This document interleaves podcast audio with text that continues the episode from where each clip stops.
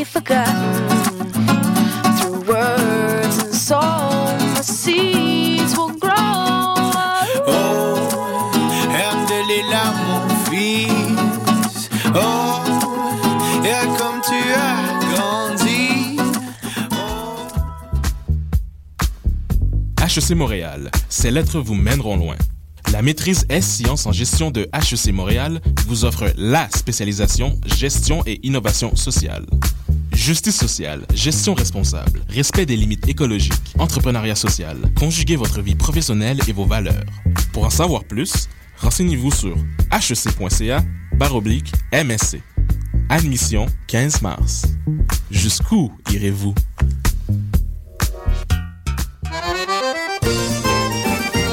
Les productions Nuit d'Afrique présentent la huitième édition des Silidors de la musique du monde. Les Silidors, la distinction musicale qui souligne le talent des artistes de la musique du monde, vous invite à découvrir 36 groupes. À travers cette unique vitrine, venez voter pour vos artistes coup de cœur. Jusqu'au 16 avril, tous les mardis et mercredis, au Club Balatou, dans le cadre de concerts gratuits. Les Silidors, le prix du public qui fait grandir le monde. Pour plus d'informations, consultez le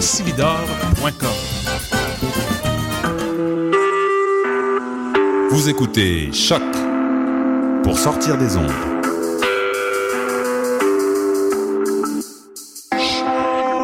Podcast, musique, découverte. Sur choc.ca.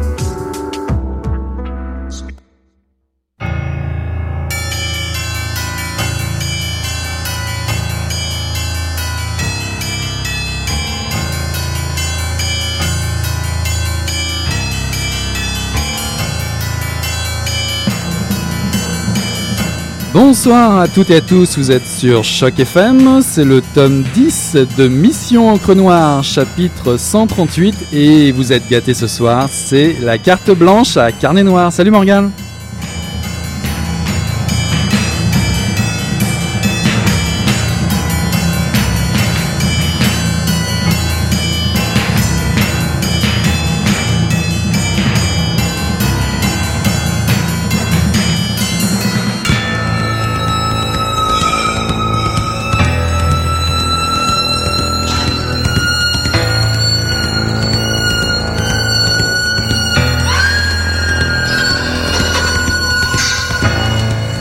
commencement du monde, il y avait d'innombrables pensées.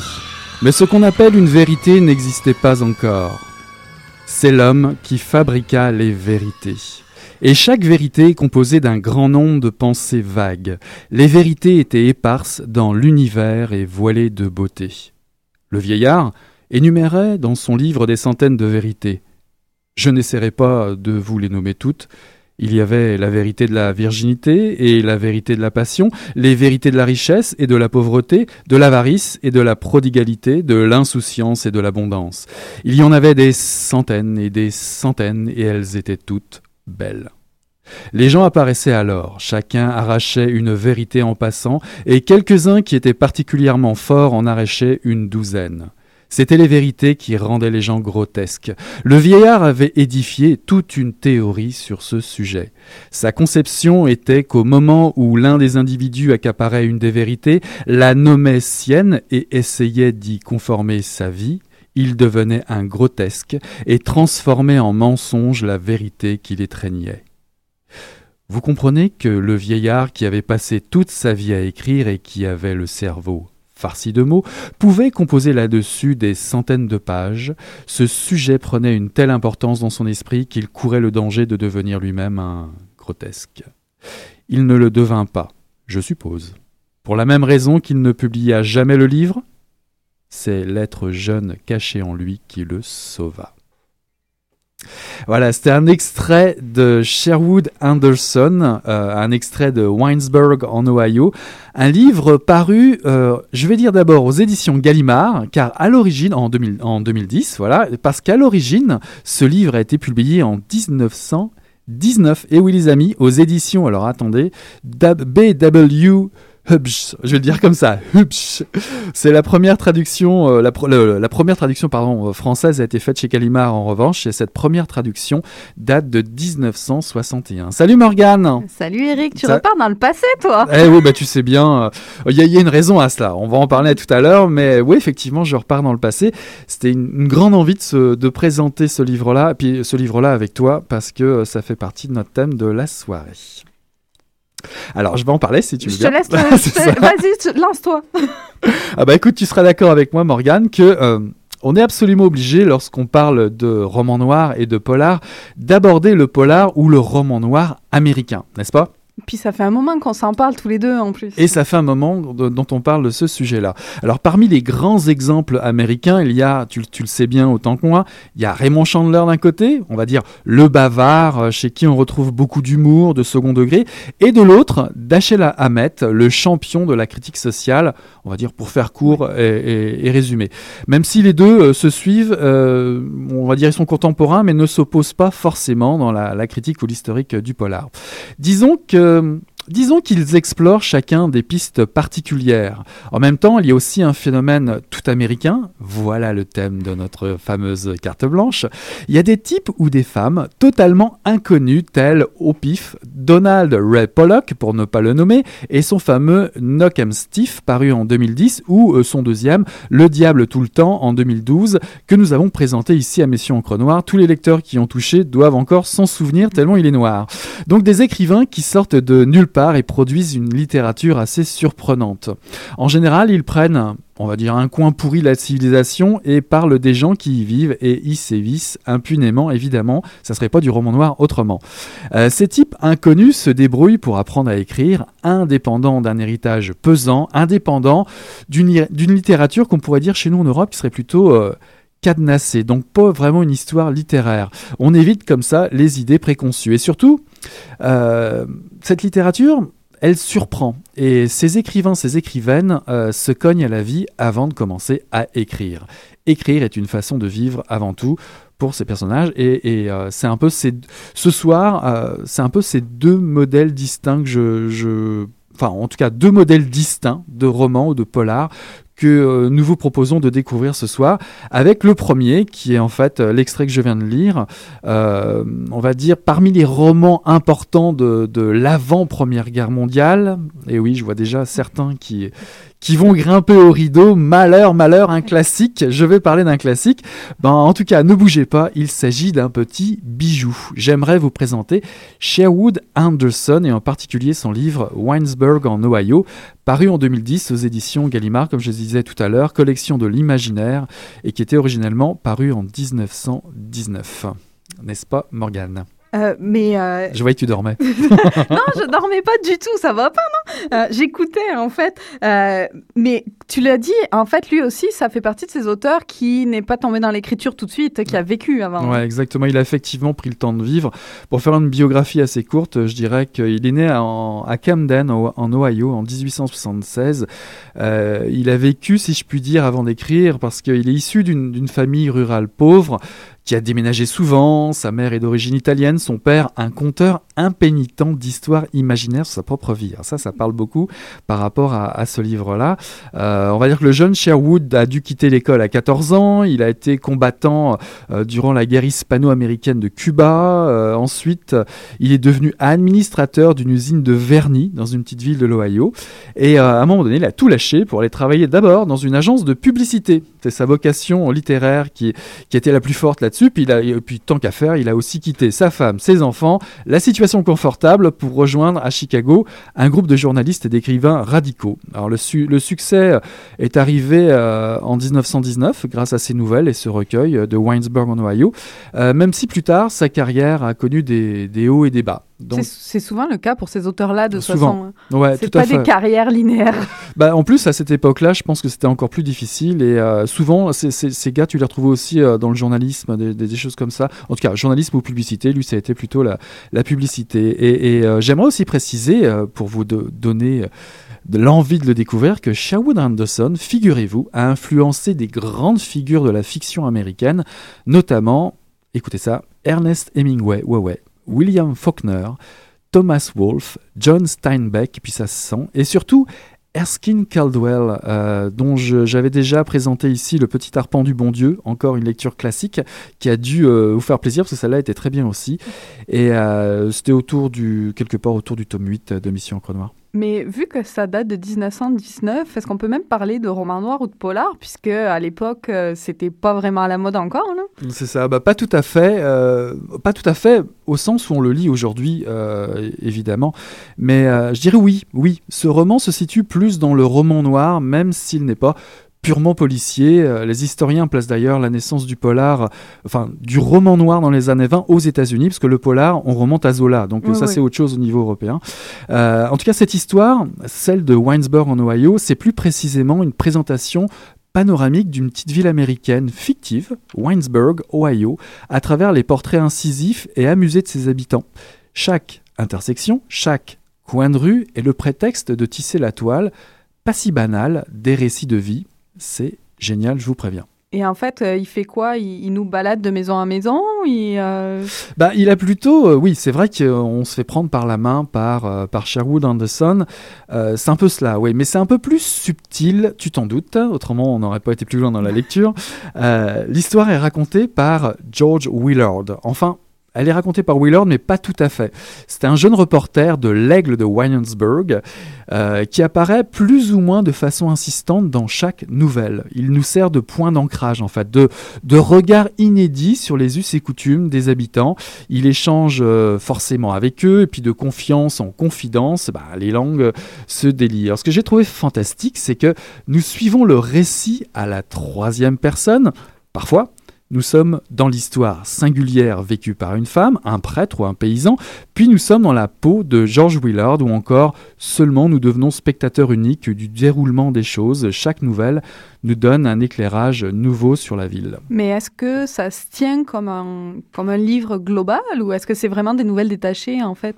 Bah, en fait, nous gardons, euh, on garde quand même une, lecture assez dynamique et curieuse. Euh, euh, on doit jouer avec les différentes perspectives, remettre sans cesse en contexte chaque récit de vie. On prend conscience que n'importe quoi pourrait arriver, que chaque situation peut évoluer dans un sens ou l'autre selon les angles abordés. Moi, j'ai trouvé ça fascinant. Alors, euh, ton esprit va vagabonder, Morgane. Tu vois, en général, t'aimes ça. Au long, Ouais, quand en tout cas, tu vas vagabonder au long de toutes ces histoires singulières qui pourraient sembler grotesques, comme le souligne euh, la préface de l'auteur. Même, je peux la reciter. Euh, une petite citation. euh, l'auteur dit C'était les vérités qui rendaient les gens grotesques. Au moment où l'un des individus accaparait une des vérités, la nommait sienne et essayait d'y conformer sa vie, il devenait grotesque et transformait en mensonge la vérité qu'il étreignait. Moi, j'ai bien aimé cette citation-là. Je l'ai déjà, je l'ai déjà citée dans, dans le, l'extrait, mais je voulais vraiment la préciser. C'est écrit au tout début du livre. Euh, c'est, c'est- c'est en fait dans une histoire courte d'un vieillard qui veut se faire construire un lit à hauteur de sa fenêtre euh, pour regarder dehors et, euh, et achever d'écrire un livre, ce fameux livre des grotesques qui ne sera jamais publié et qui est en fait l'ouverture euh, de la collection de nouvelles. Ok, donc en fait, il y a plein de situations dans la ville qu'on va voir de différents points de vue. Ouais, au fur et à mesure, euh, au, cœur, au cœur de la ville et en dehors également de la ville, car la question essentielle qui se pose, c'est doit-on partir ou revenir à Weinsberg Comment y vivre à, à, à Weinsberg Il faut faire des choix de vie, des choix moraux aussi, comme ce prêtre euh, qui casse un bout de vitrail pour observer la gorge blanche de sa voisine qui fume au lit et couchée. Ça, ça le Oh, fascine. ça- Non, c'est un prêtre. Ah, tu croyais que ça me fascine. Non, mais lui, ça doit fasciner. C'est ça. Puis il y a aussi cette histoire, cette jeune femme qui décide de ne pas quitter la ville pour rejoindre son amoureux et qui l'attend encore et encore et qui l'attend et qui attendra toujours encore et encore. Tu vois, une, une histoire classique de petite ville. Il y a aussi cette histoire de la mère de George Willard qui refuse que son fils devienne résigné comme elle ou son mari. Elle jure. Tu m'entends Elle jure de revenir d'entre les morts si c'est le cas. On pourrait se croire dans le sud de la France. du coup, elle se fige et replonge dans la contemplation de la grande rue, tu vois. Convaincue que si son mari mourait, tout irait pour le mieux. Mhm. Donc, assez euh, du roman en noir, mais plus dans le, le- la pensée des gens finalement que dans ça. leurs actions, c'est ça? C'est ça. Puis tu vois, sur celle-là, on pourrait même, je dirais pas, j'en dirais pas plus, mais on pourrait dériver vers le polar quelque part. En tout cas, tu vois, les, les histoires peuvent être euh, mélancoliques, euh, absurdes, euh, bah, comme ce frère là qui laisse son travail en champ, en plein champ comme ça, et il part à courir en urgence pour tenter de, de rattraper son frère et le dissuader de faire sa demande en, mariage. Puis finalement, quand, il- quand, il, euh, quand il le rejoint, ben, il, il se dit, bah non, finalement, c'est peut-être dans l'ordre des choses. Enfin, tu vois, c'est qu'un un tout petit bout de l'histoire, hein, c'est pas toute de- l'histoire. Ouais, c'est plein de bouts de vie comme ça, euh, comme ça. Ah, moi, j'ai bien aimé la dernière, le petit exemple que j'avais noté, c'est un étranger qui arrive dans, dans la ville. C'est bien le mythe de l'étranger qui arrive dans le Far West, Mhm. c'est un peu ça. Mais en fait, c'est un ivrogne, un ivrogne qui fuit l'alcool et surtout qui fuit une sombre passion qui l'habite. C'est un amoureux euh, qui n'a pas trouvé l'objet à aimer. Euh, on est nombreux là-dessus, mais enfin bon, on va pas, euh, on va Non, prendre non, les petites villes pour autant. On va pas commencer là-dessus. Euh, en tout cas, il raconte son histoire à un papa et, et- et sa petite fille de 5 ans qui sont comme ça devant l'hôtel à se balancer sur leur chaise, leur chaise berçante. Et il dit, ben oui, ben Tandy, Tandy, c'est le nom qu'il donne à une qualité toute féminine. Tu veux savoir laquelle? Ouais, vas-y, vas-y. La capacité d'accueillir l'amour. C'est beau, non? Ouais, quand même. c'est ça quand même. Hein en tout cas, la petite fille, ça l'a fait pleurer. Et tu sais pourquoi ça l'a fait pleurer? Parce qu'elle demande à son papa de l'appeler désormais comme ça, Tandy. Ah, ça peut être quand même très euh, pas romantique, mais Ouais, si on veut, si on veut. Il y a quand même tout le temps un petit bémol quand même. Ah. Et ça continue comme ça au long des lectures. 22 nouvelles avec euh, chacune un titre. Et en fin d'ouvrage d'ailleurs, entre parenthèses, il y a le, le nom des personnages concernés qui est précisé selon le, le titre de la nouvelle. Par exemple, le la nouvelle qui s'appelle Départ est précisé qu'elle concerne George Willard, par exemple. Donc c'est pas a priori un polar, pour te répondre finalement à ta question de tout Oui. à l'heure. C'est pas un polar comme tel, mais c'est un ancêtre glorieux plus sûrement, et plus sûrement d'ailleurs à la droite de Raymond Chandler d'ailleurs. Euh, ils sont contemporains. Et en gardant à l'esprit que ce, recueil de nouvelles euh, date de 1919, euh, il garde complètement toute sa modernité, j'ai trouvé. Je le conseille fortement à tous ceux et toutes celles qui aiment échapper à une certaine formalité dans le texte, n'est-ce pas Morgane? Hein? Ouais, on aime ça. on aime ça. En tout cas, c'est un bijou, c'est dit. On va faire une petite pause musicale. Je vous propose, tiens, regarde, Balladur qui chante Dream Baby. hein. C'est bizarre, hein?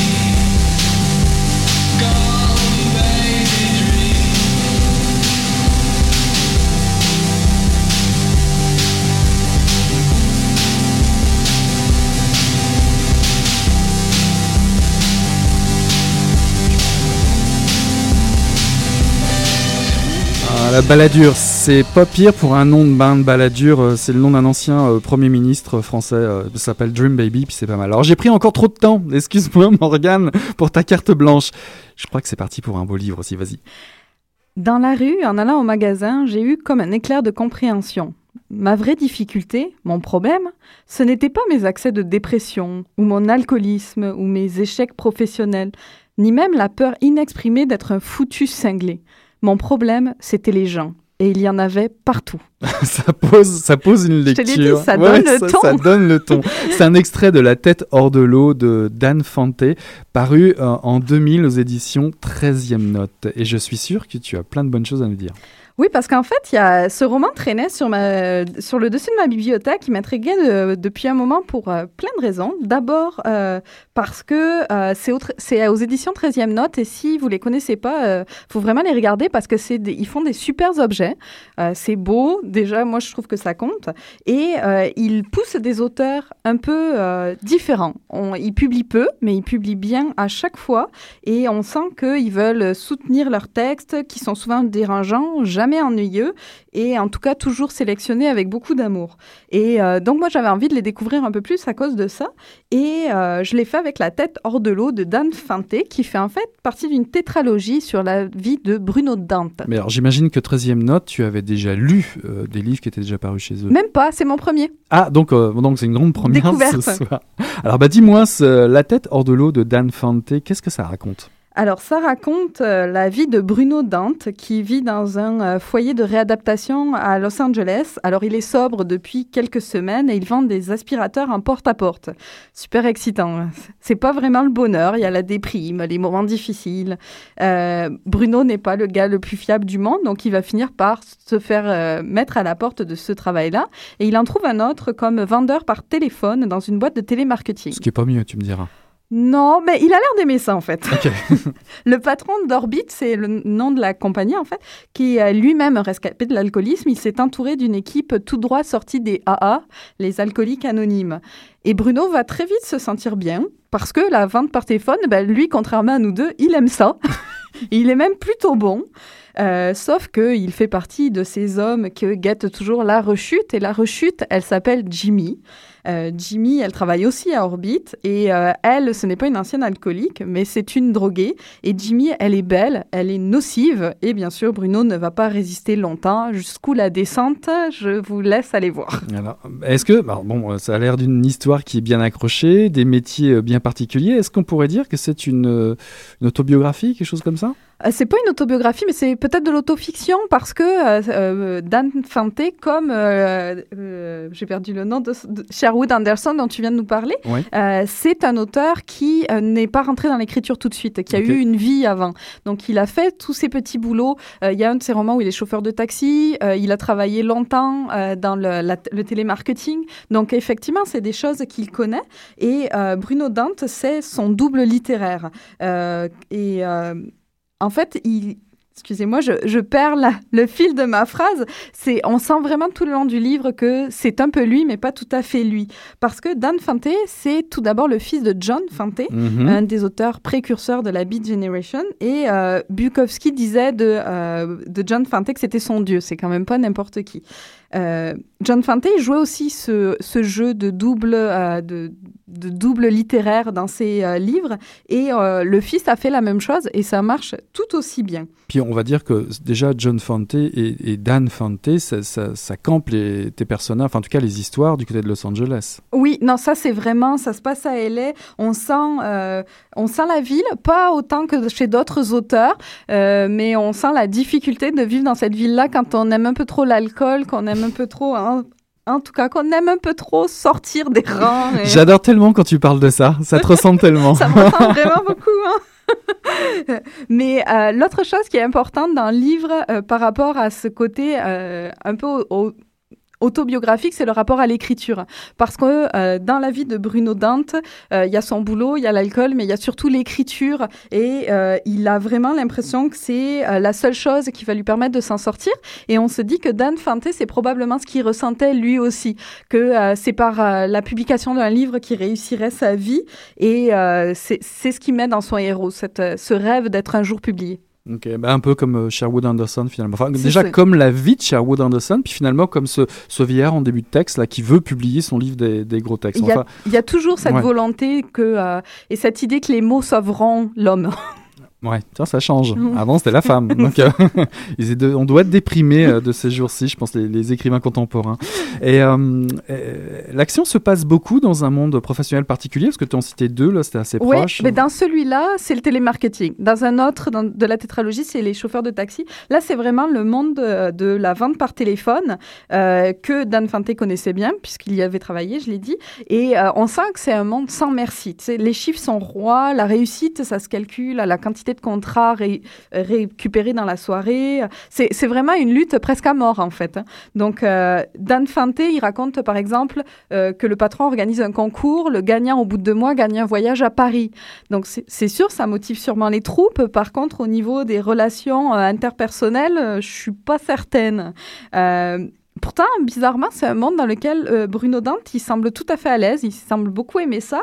Moi, personnellement, je l'ai lu plutôt comme euh, une description de la réussite à l'américaine, mais pas forcément celle que j'aime. Celle que, euh, tu sais, le côté motivé à fond, Mhm. today is your day, Ouais. et le fait que les qualités personnelles ne comptent pas tellement, c'est plutôt le bagou ou la taille du chèque à la fin de la semaine qui compte. Ouais, c'est sûr que c'est- moins motivant. Au moins, Mission Encre Noire, t'as un livre à lire. C'est différent. C'est ça. Mais j'imagine qu'il y a aussi une belle histoire d'amour. Tu parlais de Jimmy tout à l'heure. Moi, ça m'a fasciné ta description de la belle, la Euh, belle jeune femme. Belle, belle euh, histoire d'amour. Ben, Ah ah. Une histoire d'amour, en tout cas. Parce que, euh, oui, Bruno Dante, il, il tombe très vite amoureux de Jimmy. Et d'ailleurs, il est d'une naïveté sans borne parce qu'il est persuadé qu'il peut changer Jimmy, alors que c'est une droguée. Donc, euh, il sait très bien qu'une relation entre deux dépendants, c'est euh, la casse assurée. C'est sûr, ils vont se casser la gueule. Mais pourtant, comme la fille s'appelle Jimmy et qu'elle est superbe, il va s'essayer, même si elle, elle n'a aucune envie de changer. Et puis, elle va se servir de lui pour de l'argent. Donc, c'est quand même très triste. Et euh, il y a quelque chose de vraiment autodestructeur de sa part. Euh, on a l'impression que euh, quand il boit, il se détruit, puis quand il boit pas, ben, il va voir Jimmy, comme ça il se détruit encore un petit peu. Mais quand même, ça reste une histoire d'amour, et puis il y a même quelques passages touchants et émouvants par moments. Ah, je me disais aussi. Mais quand même. L'alcool, la drogue, la descente en enfer. euh, euh, que- comment, comment il décrit ça? Euh, ouais, parce qu'il y en a beaucoup, c'est clair. Là, c'est vraiment euh, le tout. Bruno Dante, c'est l'alcoolo comme on l'imagine. Le gars qui tombe de plus en plus bas, qui part avec sa voiture et deux litres de vodka, qui roule pendant des heures, qui finit les deux litres de vodka, puis qui part dans un délire euh, fou. Donc, euh, c'est quand même des passages très, très forts. Le manque d'alcool, la folie à la fin de l'alcool, la perte de conscience. Il se réveille dans sa baignoire, il sait pas comment il est arrivé là. Ça, c'est des passages vraiment durs, mais c'est pas un roman qui joue sur ces scènes-là. Je pense que le père jouait peut-être plus sur ces passages un peu glauques.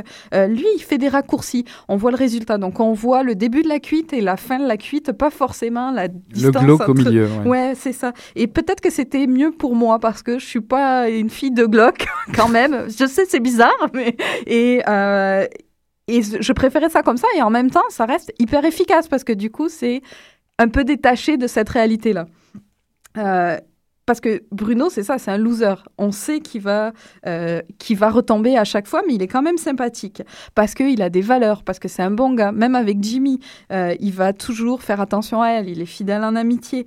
Euh, mais on sait très bien que quand tout fonctionne, il y a quelque chose qui va planter, c'est évident. Et pour dire la vérité, en fait, j'arrivais pas à le finir parce que je me disais, non, je finis pas, ça va se planter, il va se planter, ça va mal finir, c'est terrible, je veux pas. Et en fait, ça finit même plutôt pas mal. Ah, bah tu vois. Donc j'étais très surprise, mais au fond de nous, on sait très bien que on aurait rajouté 10 pages et il se plantait encore. Donc c'est noir, Euh, c'est drôle aussi dans une certaine mesure, c'est tendre, c'est et c'est violent parfois. Euh, c'est un roman sur euh, l'écriture comme bouée de sauvetage. C'est c'est beaucoup de choses, c'est 130, c'est c'est tout court, ça, ça se lit en rien de temps, puis euh, il y a tout ça là-dedans. Eh ben, ben, en tout cas, deux lectures à découvrir. Un classique, Sherwood Anderson, euh, 2010 euh, aux éditions Gallimard, euh, Winesburg en Ohio, et ce magnifique livre euh, de Dan Fante, euh, La tête hors de l'eau, euh, paru aux éditions euh, 13e Note. Eh ben, écoute, on va se quitter là-dessus, sur ta carte blanche. Euh, merci beaucoup, Morgane. Euh, Merci Eric. Et puis euh, j'aimerais te dire, tu le sais déjà, mais la semaine prochaine, euh, nous accueillons une nouvelle chroniqueuse et une nouvelle chronique, mais ça, euh, c'est une autre histoire. Surprise. Une, une nouvelle surprise, euh, on vous propose de découvrir tout ça la semaine prochaine. Je vous souhaite une belle semaine en attendant. On tourne une page. Salut Morgane Bye.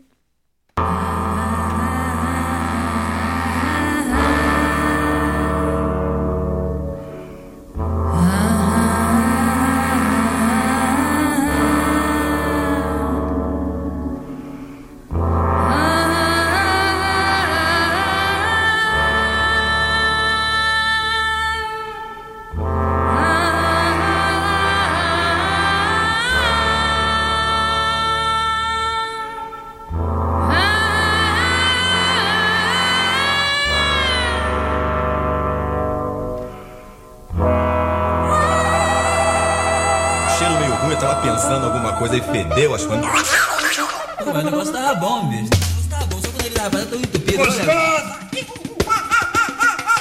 Quem diria, hein? Greta Garbo acabou de irajar, hein? É, mas eu tava falando pra você, né? Depois que eu passei a me sentir, aí o negócio ficou diferente. Jorjão, Vai, garoto! fala a verdade. Isso tá bom. Não, nem a cerveja que não sai. Ô, Ciro, tira a mão do meu bolso.